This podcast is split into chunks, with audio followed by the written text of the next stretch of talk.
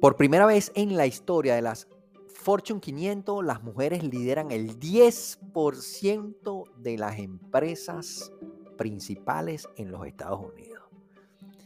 Pero este hecho no es solo un motivo de celebración, también señala o nos indica la necesidad continua de eliminar los obstáculos que están basados en el género dentro de las empresas.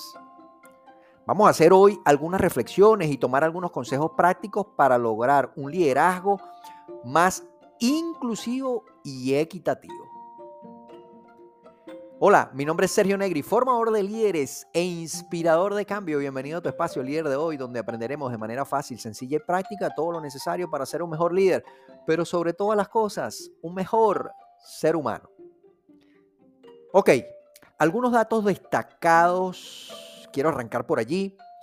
En la historia de las Fortune 500, es decir, las 500 empresas más importantes, más grandes acá en los Estados Unidos, el 10% de las mujeres tienen, el 10% de esas empresas tienen a mujeres en posiciones de liderazgo, llámese CEO, CFO, es decir, Executive Officer, Chief o Financial o cualquiera de estas posiciones de alto liderazgo en las empresas, ¿ok? Eh, y algunas investigaciones del MIT y otros expertos en la industria, pues, han ofrecido consejos valiosos para fomentar esa igualdad de género en el liderazgo. Hoy vamos a reflexionar un poquito sobre ellas. Y el consejo número uno es que hay que evitar un lenguaje vago al evaluar los candidatos. ¿A qué nos referimos con esto? A esas personas que están encargadas del proceso de selección dentro de las empresas, de las organizaciones, y que estas personas en lugar de utilizar términos vagos como por ejemplo no es una buena opción o es demasiado emocional cuando están evaluando a, sus candidatos, pues eh, tienen que enfocarse en situaciones específicas y comportamientos y resultados medibles de esos candidatos. Pongo un ejemplo.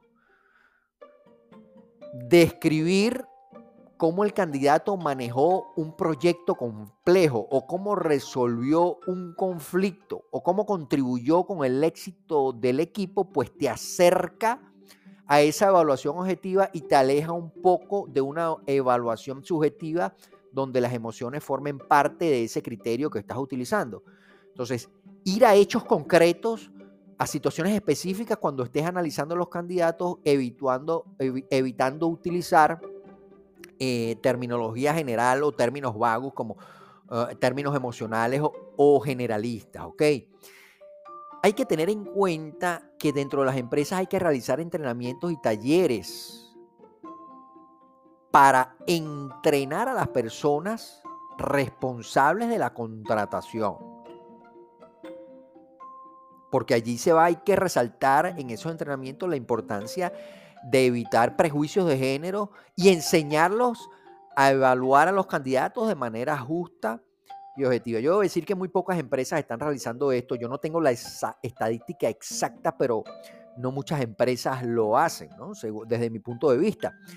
Y, te voy a dar un ejemplo en este tema de apagar el juicio. Yo como coach, normalmente cuando estoy en una sesión de coaching, una de las cosas más difíciles que hay es apagar el juicio. Y para eso se necesita entrenamiento, se necesita capacitación para tú poder eh, apagar el juicio interno cuando estás evaluando una persona, cuando estás entrevistando a alguien, o en mi caso, cuando le estoy haciendo una sesión de coaching, es súper complicado nuestro cerebro tiende a hacer un juicio cada vez que estás conversando con alguien. Entonces, hay que entrenar a la mente para que deje de hacer eso. Y hay que entrenar a las personas que están en puestos de reclutamiento para que traten de ser o para que busquen la forma de ser lo más objetivos posibles en cuanto a la contratación.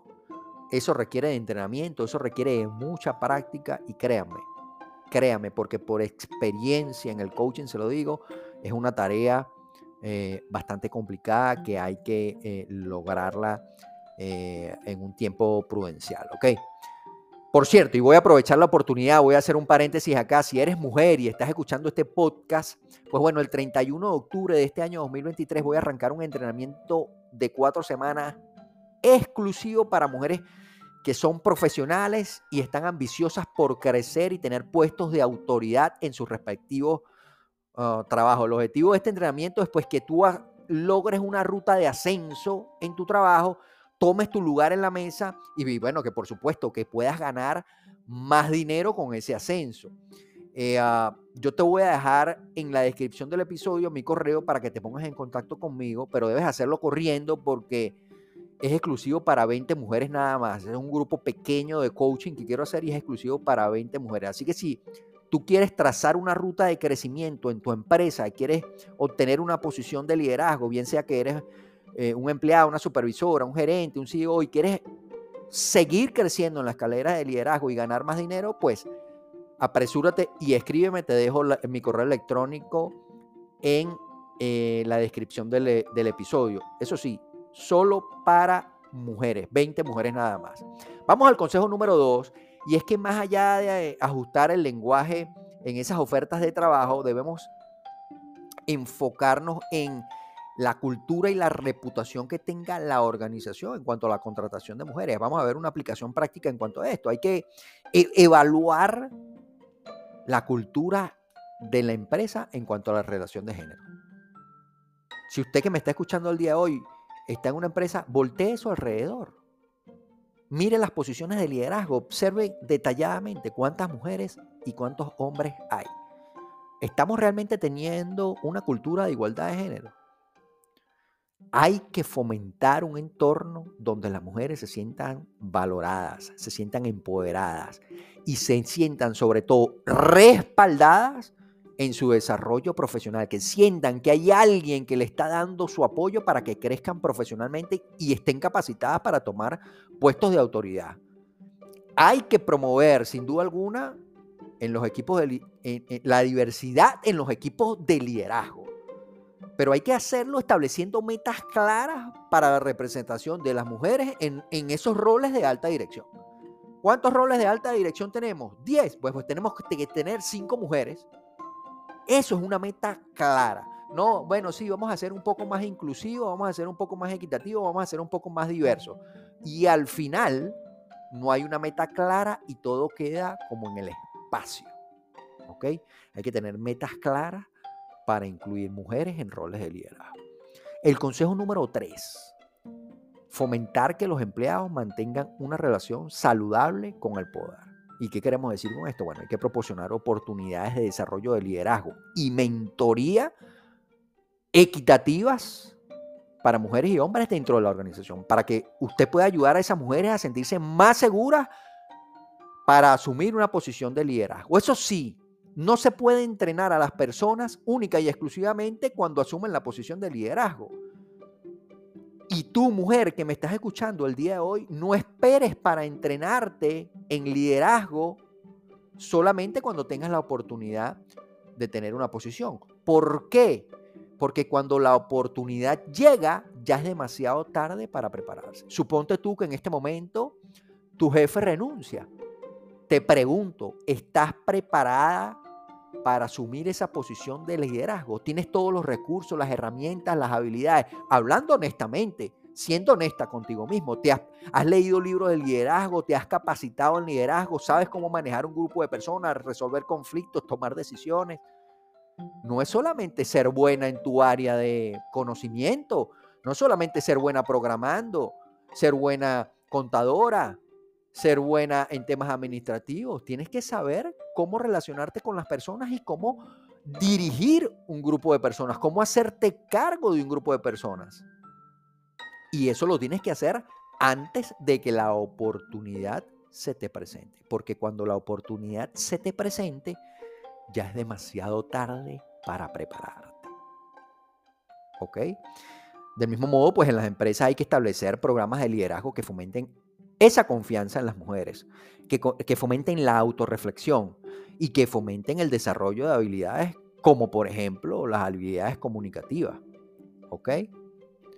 Haciendo un resumen de todo esto, hay responsabilidad en las empresas por establecer una cultura más diversa y equitativa, pero hay responsabilidad también en ti como mujer, en prepararte cada día más para que toques a la puerta de esa oportunidad y seas tú quien crees la oportunidad y no esperes que la oportunidad te llegue.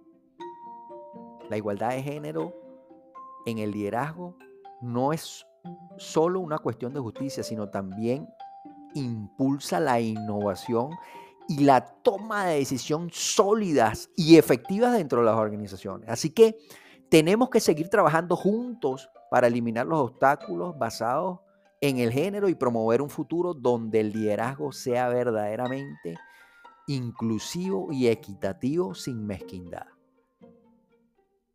Esto que acabamos de ver hoy son consejos prácticos, pasos importantes para poder lograrlo y sobre todo cosas muy reflexivas. Recuerda, yo no soy mucho de consejos, soy más de reflexiones. Mira a tu alrededor posiciones de liderazgo que tiene, analiza introspectivamente, analiza dentro de ti si estás preparada para asumir un cargo de dirección y si no lo estás, te invito a lograrlo. Recuerda que te voy a dejar el enlace con mi correo electrónico para que me escribas. Te doy las gracias por unirte a mí en este viaje hacia un liderazgo un poco más diverso y un poco más equitativo. Y vamos a dejarlo hasta aquí el día de hoy. Pero si eres nueva o nuevo por aquí y te ha gustado este contenido, no olvides suscribirte a mi canal, a mi podcast. Y si además quieres ayudarme a crecer, dame un empujoncito, pues regálame un like, un comentario y compártelo con alguna otra mujer que creas que necesite o que quiera crecer dentro de su organización. Va a ser de mucha ayuda para mí y a ti no te cuesta mucho. No me despido, mi gente, sin antes recordarte que la suerte solo acompaña a la mente preparada y las personas de éxito se mueven constantemente de la zona de aprendizaje a la zona de acción y viceversa. Sinceramente te doy las gracias por estar allí. Nos escuchamos muy pronto. Que estés muy bien. Bye bye.